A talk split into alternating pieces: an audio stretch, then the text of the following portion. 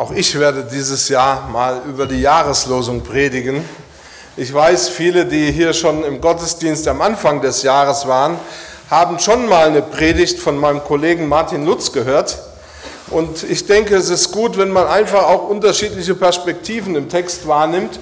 Und da, wo ich das Gleiche sage, da bitte ich euch einfach zu merken, okay, da ist vielleicht auch das, wo Gott mich daran erinnern will dass mir das bewusst wird. Und da, wo ich vielleicht sogar was anderes sage als er, und er sagt, er sagt ja gerade das Gegenteil, da bitte ich euch einfach, die Bibel zur Hand zu nehmen und selber nachzuschlagen und zu schauen, ob das, was ich gesagt habe oder er gesagt hat, falls es unterschiedlich war, ähm, wo das gewissermaßen, ähm, ja, was die Bibel dazu sagt.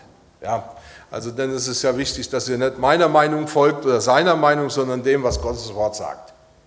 Ich lese heute den Text aus Markus Kapitel 9 und ich lese die Verse 14 bis 29. Und sie kamen zu den Jüngern und sahen eine große Menge um sie herum und Schriftgelehrte, die mit ihnen äh, stritten. Und sobald die Menge ihn sah, entsetzten sie sich alle, liefen herbei und grüßten ihn. Und er fragte sie, was streitet ihr mit ihnen? Einer aber aus der Menge antwortete, Meister, ich habe meinen Sohn hergebracht zu dir. Der hat einen sprachlosen Geist. Und wo er ihn erwischt, reißt er ihn zu Boden und er hat Schaum vor dem Mund und knirscht mit den Zähnen und wird starr. Und ich habe mit deinen Jüngern geredet, dass sie ihn austreiben sollen und sie konnten es nicht. Er antwortete ihnen aber und sprach, O du ungläubiges Geschlecht, wie lange soll ich bei euch sein? Wie lange soll ich euch ertragen? Bringt ihn her zu mir. Und sie brachten ihn zu ihm, und sogleich, als ihn der Geist sah, riss er ihn hin und her. Und er fiel auf die Erde, wälzte sich und hatte Schaum vor dem Mund. Und Jesus fragte seinen Vater, wie lange ist's, dass ihm das widerfährt? Er sprach von Kind auf. Und oft hat er ihn ins Feuer und ins Wasser geworfen, dass er ihn umbrächte. Wenn du aber etwas kannst, so erbarme dich unser und hilf uns. Jesus aber sprach zu ihm, du sagst, wenn du kannst. Alle Dinge sind möglich dem, der da glaubt. Sogleich schrie der Vater des Kindes, ich glaube, hilf meinem Unglauben. Als nun Jesus sah, dass die Menge zusammenlief, bedrohte er den unreinen Geist und sprach zu ihm, Du sprachloser und tauber Geist, ich gebiete dir, fahre von ihm aus und fahre nicht mehr in ihn hinein. Da schrie er und riss ihn heftig hin und her und fuhr aus. Und er, also der Junge, lag da wie tot, sodass alle sagten, er ist tot. Jesus aber ergriff seine Hand und richtete ihn auf, und er stand auf. Und als er, also Jesus, ins Haus kam, fragten ihn seine Jünger für sich allein, Warum konnten wir ihn nicht austreiben? Und er sprach, diese Art kann durch nichts ausfahren als durch Beten. Und das möchte ich auch tun, beten. Vater, ich danke dir dafür, dass du uns dein Wort gibst. Und dein Wort ist die Quelle der Weisheit und der Wahrheit. Und ich bitte dich, lehre uns durch dein Wort. Amen. Jesus aber sprach zu ihm, Du sagst, wenn du kannst, alle Dinge sind möglich dem, der da glaubt. Sogleich schrie der Vater des Kindes, ich glaube, hilf meinem Unglauben. In diesem Jahr geht es ja in der Jahreslosung um die Auseinandersetzung zwischen Glauben und Unglauben. Es geht darum, sich wie die Jünger in unserem Text damit konfrontiert zu sehen, dass es Situationen gibt, da scheint der Glaube irgendwie nicht zu funktionieren. Der Vater, der betroffene Junge und eine Menge von unterschiedlichsten Menschen erleben scheinbar das Versagen der Jünger von Jesus. Der betroffene Junge ist einem, von einem stummen Geist besessen, der ihn ähnlich wie bei Epilepsie einfach überfällt und ihn fast schon umgebracht hat. Für alle, die das mit ansehen müssen, ist das ein zutiefst beunruhigendes und verstörendes Ereignis. Das Problem in dieser Situation ist aber, dass die Jünger ihnen, also den Anwesenden, nicht helfen können. Sie scheinen alles zu probieren, aber nichts funktioniert. Und die Frage, die sich ihnen aufdrängt, ist die sogenannte Warum-Frage.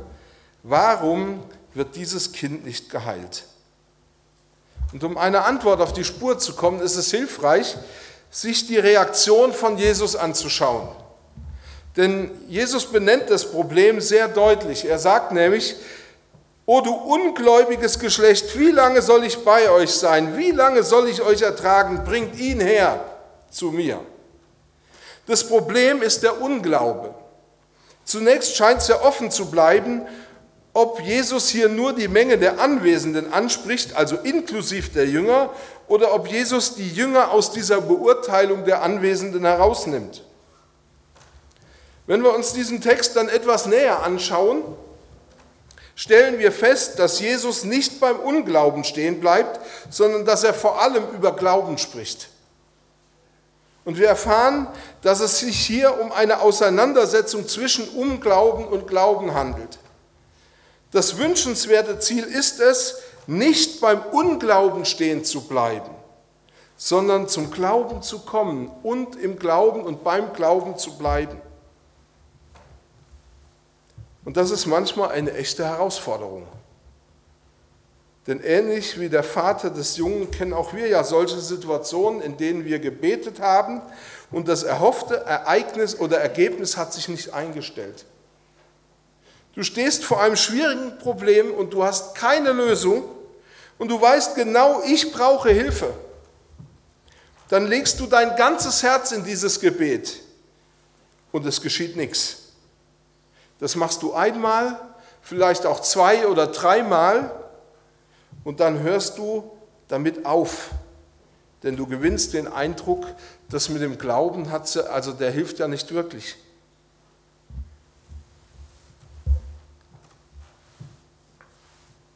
Du hast Probleme mit dem Rücken und die Schmerzen sind so stark, dass du dich kaum bewegen kannst oder auf irgendetwas konzentrieren kannst. Du hast gebetet und es passiert nichts. Die Schmerzen bleiben. In meiner Verwandtschaft gibt es eine Frau, die hat seit Jahren ein äußerst lautes Tinnitusgeräusch im Ohr. Und es ist so stark, dass sie ständig Kopfschmerzen hat. Und sie war durch diese Sache äußerst eingeschränkt. Soweit ich weiß, wurde sie wenigstens für eine Zeit berufsunfähig. Sie ist Christin, Sie hat gebetet, sie hat für sich beten lassen, aber es änderte sich nichts. Andere dagegen haben ein, Problem, äh, haben ein Problem und müssen nur scheinbar ein einziges Mal beten und werden schon geheilt. In unserem Text wird deutlich, Jesus weiß darum. Und auch wenn wir glauben, dass dieses Wissen ihn doch dazu bewegen müsste, in unserem Sinne zu handeln, so erfahren wir, dass Gottes Absichten und meine Hoffnungen nicht immer zusammenfinden.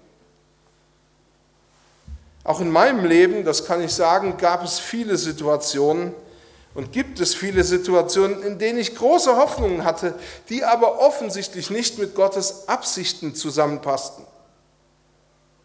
Und ich denke, du kennst es auch. Ich möchte heute deshalb auch kein rundum sorglos Lösung keine rundum sorglos Lösung präsentieren, sondern ich möchte euch ein paar Gedankenanstöße geben, die euch dabei helfen können, trotzdem zu glauben, beziehungsweise vielleicht sogar im Glauben zu wachsen. Und im ersten Teil dieser Predigt möchte ich mich mit, mit euch über den Umgang mit Glaubenszweifeln oder Unglauben sprechen. In unserem Text begegnet uns nämlich beides. Und ich möchte mit euch als erstes über die Frage nachdenken, wo ist denn die Grenze zwischen Zweifel und Unglauben? Wo ist denn da die Grenze? In unserem Text in Vers 19 heißt es, er aber antwortete ihnen und sprach, O du ungläubiges Geschlecht, wie lange soll ich denn bei euch sein? Wie lange soll ich euch ertragen? Bringt ihn her zu mir. Jesus weist die Schriftgelehrten und die sogenannte kritische Masse in die Schranken. Und wir stellen fest, ihr Unglaube regt Jesus sehr auf. Der im Neuen Testament gebrauchte Begriff Apistia meint zum einen Zweifel, also Unglauben, meint Zweifel, er meint aber auch Misstrauen und Argwohn und darüber hinaus ist auch hier von Unzuverlässigkeit und Untreue die Rede. In der Beurteilung, wo die Grenze zwischen Zweifel und Unglauben liegt, ist es notwendig, sich die Reaktion von Jesus anzuschauen. In der ganzen Bibel, wenn wir uns nicht sicher sind, wie etwas beurteilt werden muss, ist es ein Grundsatz. Gerade wenn du daheim beim Bibellesen bist, schau dir an, wie Gott oder wie Jesus reagiert haben. Schau dir, wie sie auf diese Situation reagiert haben, auf das Verhalten, was zugrunde gelegt worden ist. Im Blick auf die den Umgang mit Zweifeln und Unglauben wird deutlich, dass es Unterschiede gibt. Es gibt wirklich Unterschiede zwischen Zweifeln und Unglauben. Und ich möchte das an zwei Beispielen, die fast mit einem identischen Sachverhalt zu tun haben, einfach auch deutlich machen. Das erste Beispiel finden wir im Alten Testament in 2. Mose 16 und das zweite auch aus dem Alten Testament in 4. Mose 11. Das erste, 2. Mose 16, ist ein Beispiel für Zweifel. Da geht es um die Geschichte, als das Volk Israel aus Ägypten auszog, war es ein verängstigter Haufen. Man muss sich das vorstellen, sie wurden jahrhundertelang als Sklaven gehalten. Und sie mussten auf verschiedenste Arten ja, Schikanen vom Menschen ertragen. Und sie lernten in dieser Zeit, Vertrauen können wir letzten Endes nur einem, nämlich uns selber. Aber allen anderen können wir nicht vertrauen, denn da gibt es die Spitzel und was weiß ich nicht alles. Nachdem sie ausgezogen waren, durchzogen sie mit trockenen Füßen das rote Meer, das Gott mit großer Kraft geteilt hatte. Und man muss sagen, sie erzielten oder erhielten ein starkes Zeichen der Kraft Gottes. Doch kurz danach waren sie in einer Situation, wo sie nichts zu essen hatten. Und obwohl sie ein Zeichen der Kraft Gottes erlebt hatten, zweifelten sie an Gottes Liebe und an, der, an seiner Barmherzigkeit. Und jetzt ist natürlich interessant zu sehen, wie reagiert Gott. Und das Interessante ist, Gott reagiert so, dass er ihnen genau gibt, was sie wollen, also was sie brauchen. Sie brauchen etwas zu essen und Gott gibt ihnen zu essen, nämlich das damals bekamen sie das Manna. Problem gelöst. Offensichtlich versteht Gott die, Voll, äh, die, äh, die Angst eines vertrauenslosen Volkes, dass sie verhungern werden. Sie wurden schon so oft enttäuscht. Er versteht den Zweifel von Menschen, die erst Vertrauen zu Gott aufbauen müssen. Jetzt ein Beispiel für Unglauben. In 4. Mose 11 wird berichtet, wie das Volk wieder mal Hunger hatte, denn es wollte Fleisch zu essen bekommen. Gott versorgte sie bis zu diesem Zeitpunkt mit allem, was sie nötig hatten und was sie zum Leben brauchten aber sie waren überzeugt davon, dass Gott ihnen grundsätzlich nichts Gutes wollte. Sie waren argwöhnisch und zutiefst misstrauisch. Da gab er ihnen so viel von diesem Fleisch, dass es ihnen bei den Ohren wieder herausgekommen ist. Gott war zornig auf die Israeliten, nicht weil sie so wenig äh, Vertrauen im Leben aufbauen konnten, sondern weil Gott ihnen eine Reihe von Zeichen gegeben hat, dass er an ihrer Seite steht und dass er da ist. Was weiß ich, wie viele Zeichen es gab. Und trotzdem waren sie ungläubig. Sie trauten seiner Treue nicht. Und genau deshalb waren viele wurden viele krank und starben. Es lag nicht an einer Laune Gottes, heute antworte ich so und morgen halt mal anders, sondern daran, dass die Israeliten, ich sag's mal so, kein belastbares Vertrauen zu Gott aufbauen wollten. Sie stellten Gottes Absichten grundsätzlich jedes Mal erneut in Frage.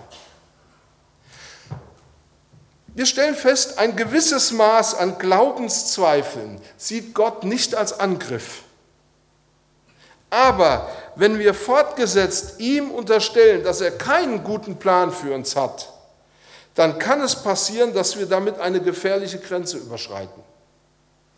Bei dieser Masse handelte es sich vor allem, also in unserem Text, vor allem bei diesen sogenannten Schriftgelehrten handelte es sich um Menschen, die gegen alles, was sie zu sehen bekamen, nicht glaubten und nicht glauben wollten. Es gibt Menschen, das habt ihr vielleicht auch schon gesagt, äh, gehört, die sagen, ich glaube nur, was ich sehe. Schauen wir in unseren Text hinein, stellen wir fest, genau das tun die Leute eben nicht. Sie glauben nicht, was sie sehen, sonst würden sie ja glauben, wenn sie das ernst nehmen, was sie sehen. Die Grenze zwischen Zweifel und Glauben ist eine fließende Grenze.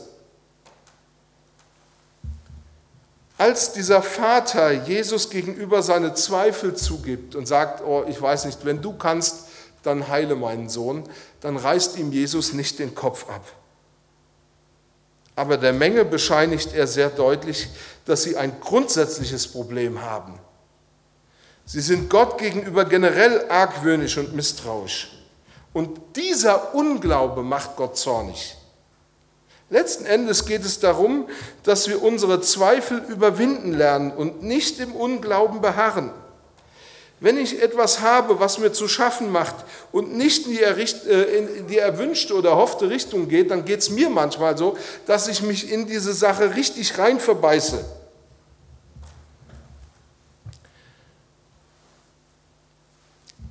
Ich bete und Gott reagiert scheinbar nicht. Und ich kann innerlich nicht loslassen. Ich weiß, es bringt eigentlich nichts. Das Problem löst sich trotzdem nicht, auch wenn ich noch weitere Stunden das Problem äh, bedenke oder Gott mit Vorwürfen und meinen Zweifeln komme. Da ist es wichtig, dass ich lerne loszulassen und auf Jesus zu schauen. Leg das Problem beiseite und beschäftige dich nur mit Jesus. Oder bring das Problem zu Jesus und lass deine Vorstellung darüber, wie Gott zu handeln oder zu antworten hat, los.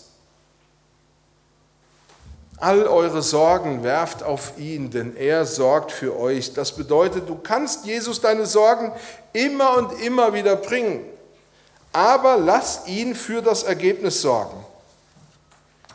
Und wenn du das tust, wirst du immer noch im Glauben handeln.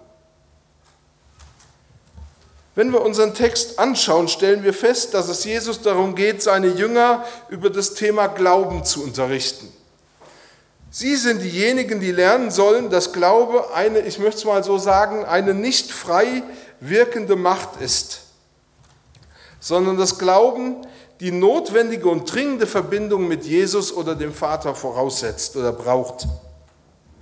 Gerade im Johannesevangelium wird das ja auch bestätigt, wenn wir was die Jünger in dieser Situation nicht erkannten. In Johannes 15, Vers 5 sagt ja Jesus diese bekannten Worte, ich bin der Weinstock, ihr seid die Reben, wer in mir bleibt und ich in ihm, der bringt viel Frucht. Und dann kommt es, denn ohne mich könnt ihr nichts tun. Und das unterscheidet Glauben von Zauberei ganz erheblich.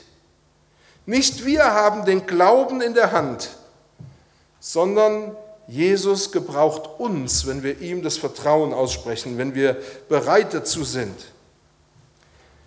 In unserem Text heißt es, und als er heimkam, fragten ihn seine Jünger für sich allein, warum konnten wir ihn nicht austreiben?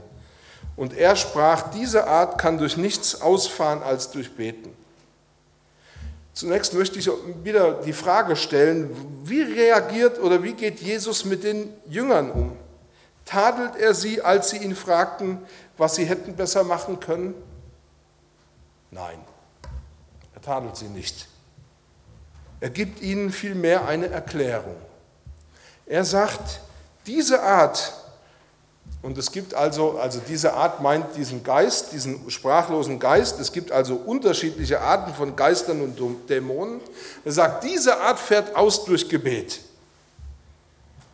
Das Gebet ist nicht nur das Gespräch mit Gott oder Jesus, sondern auch die Bitte oder die Aufforderung an Gott, in dieser oder jener Sache zu handeln.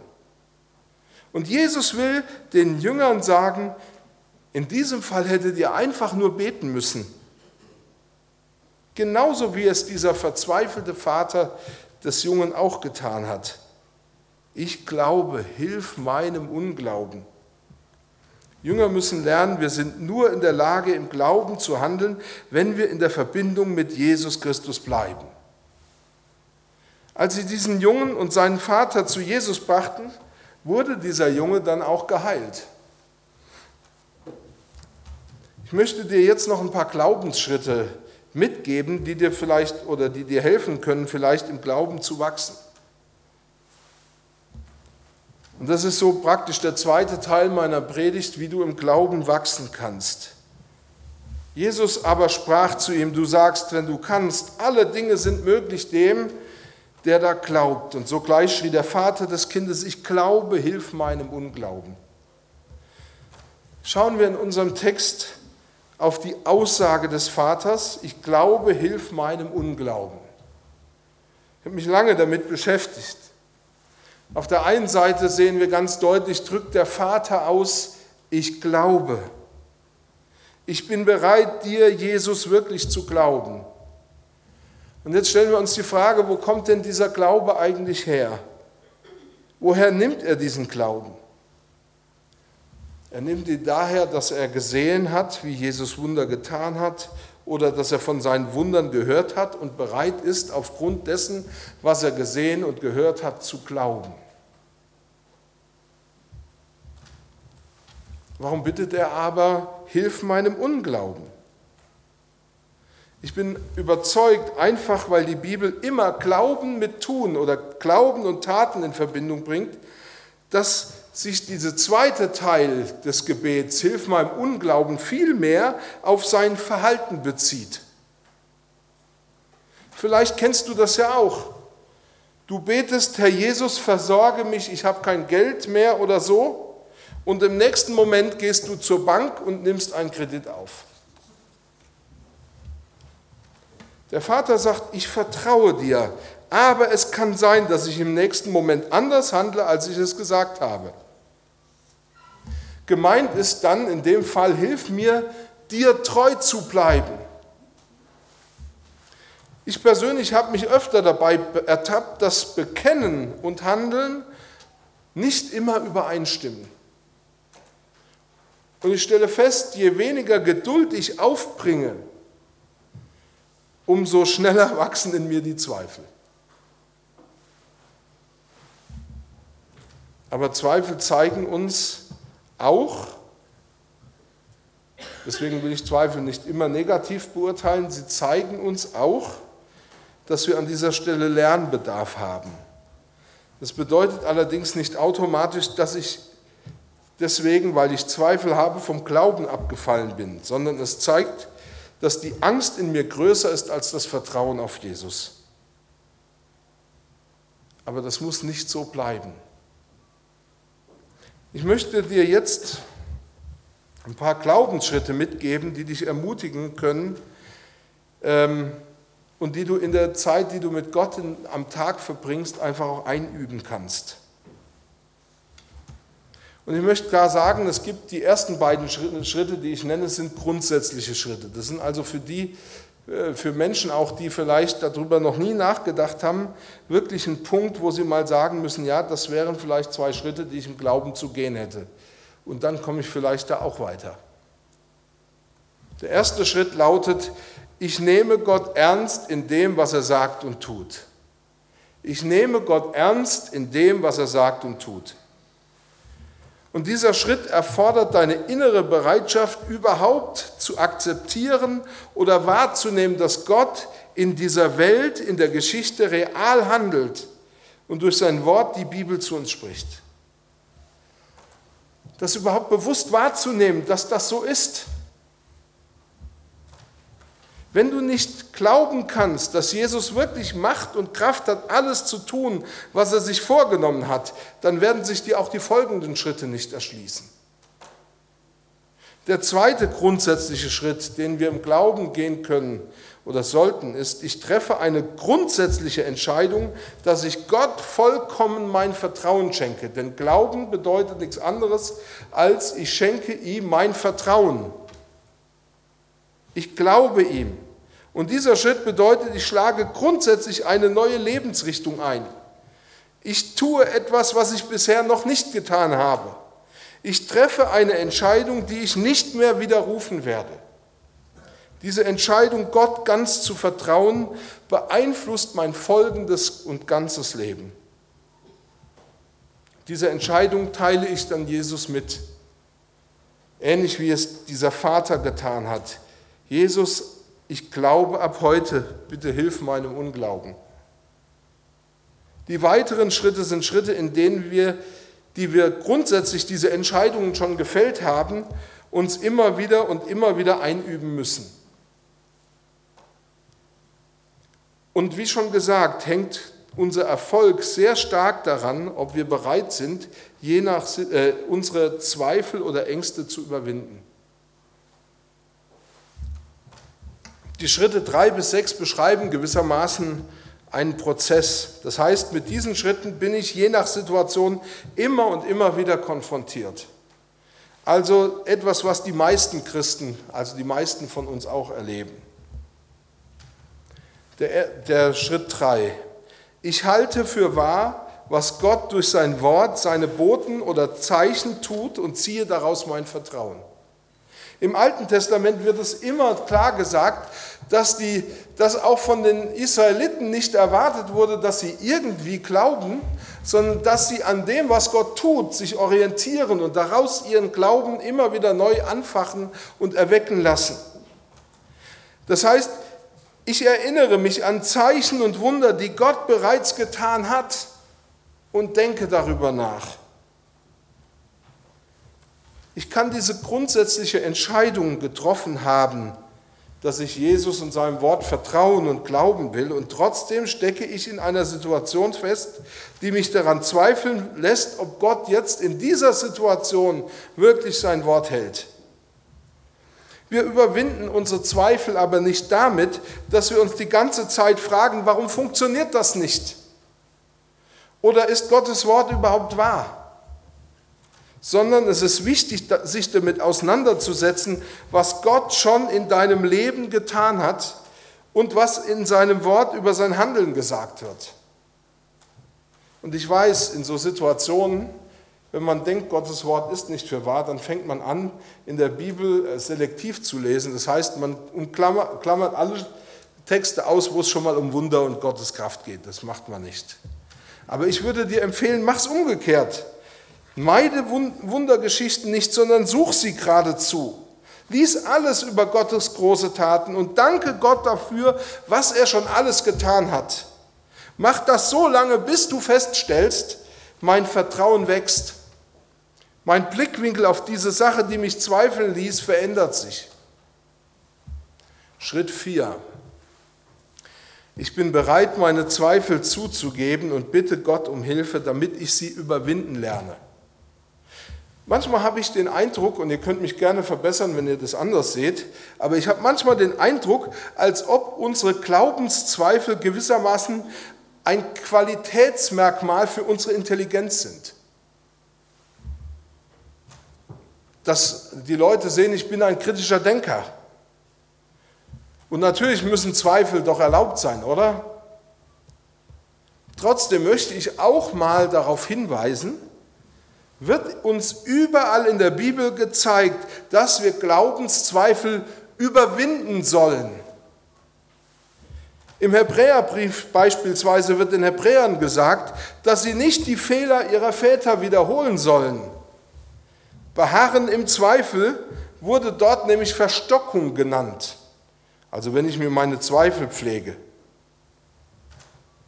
Natürlich möchte ich auch sagen, wenn du mit Depressionen zu tun hast, mit, ja, und dann aus diesem Grund vielleicht nicht glauben kannst oder deine Zweifel sich nicht legen, dann geht es nicht darum, dass du jetzt äh, vom Glauben abgefallen bist, sondern wahrzunehmen, dass du eine ernsthafte Erkrankung bist, um die, hast, um die man sich kümmern muss. Das ist kein Zeichen für Unglauben. Das heißt, aber trotzdem solltest du deine Zweifel trotz allem nicht loswerden. Kehre zurück zu Schritt 3. Also bedenke die Wunder, die Gott in deinem Leben tut und getan hat. Wichtig ist jedoch auch, dass wir bereit sind wahrzunehmen, ich habe Zweifel. Es hilft nichts, wenn wir das unter den Teppich kehren. Und wichtig ist, dass du dann daran gehst, diese Zweifel auch zu überwinden oder etwas gegen diese Zweifel zu unternehmen. Ich möchte einen fünften Schritt zeigen. Ich zeige meinen Glauben entweder indem ich vertrauend handle, in Geduld harre, auf Gottes Handeln warte oder einfach nichts tue und die Sache auf sich beruhen lasse. Ja, ich glaube, es ist wichtig, dass wir schon Schritte im Glauben unternehmen, dass wir vertrauensvoll beten, dass wir bewusst Glaubensherausforderungen eingehen. Und es ist wichtig, auch manchmal einfach im Glauben gehorsam zu sein zu tun, was Gott mir sagt, im Vertrauen, dass, das, dass es richtig ist. Und je nachdem, in welcher Situation wir uns befinden, ist ein unterschiedliches Verhalten gefordert. Das heißt, es kann Situationen geben, wo ich eigentlich im Glauben Schritte gehen sollte, wo ich jedoch die ganze Zeit denke, ist es besser, ich tue nichts.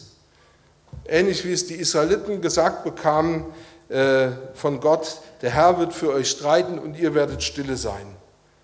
In dieser Situation mussten die Israeliten damals lernen, Gott zu vertrauen, dass er einen guten Plan hat und dass er sie in sein, in sein verheißenes Land bringt.